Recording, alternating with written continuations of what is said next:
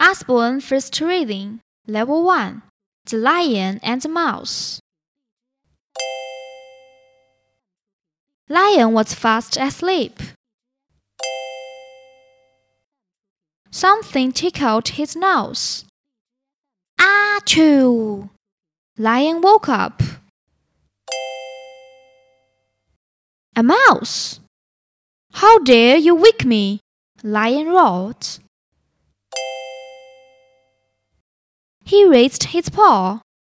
Please don't kill me, begged the Mouse. Maybe I can save your life too one day. Lion laughed. You are too small to save anyone.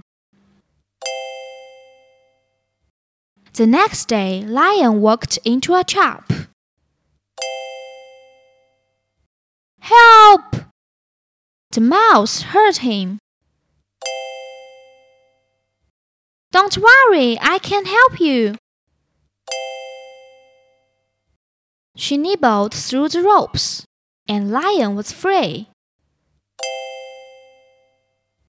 I'm sorry, little mouse, said Lion. I was wrong.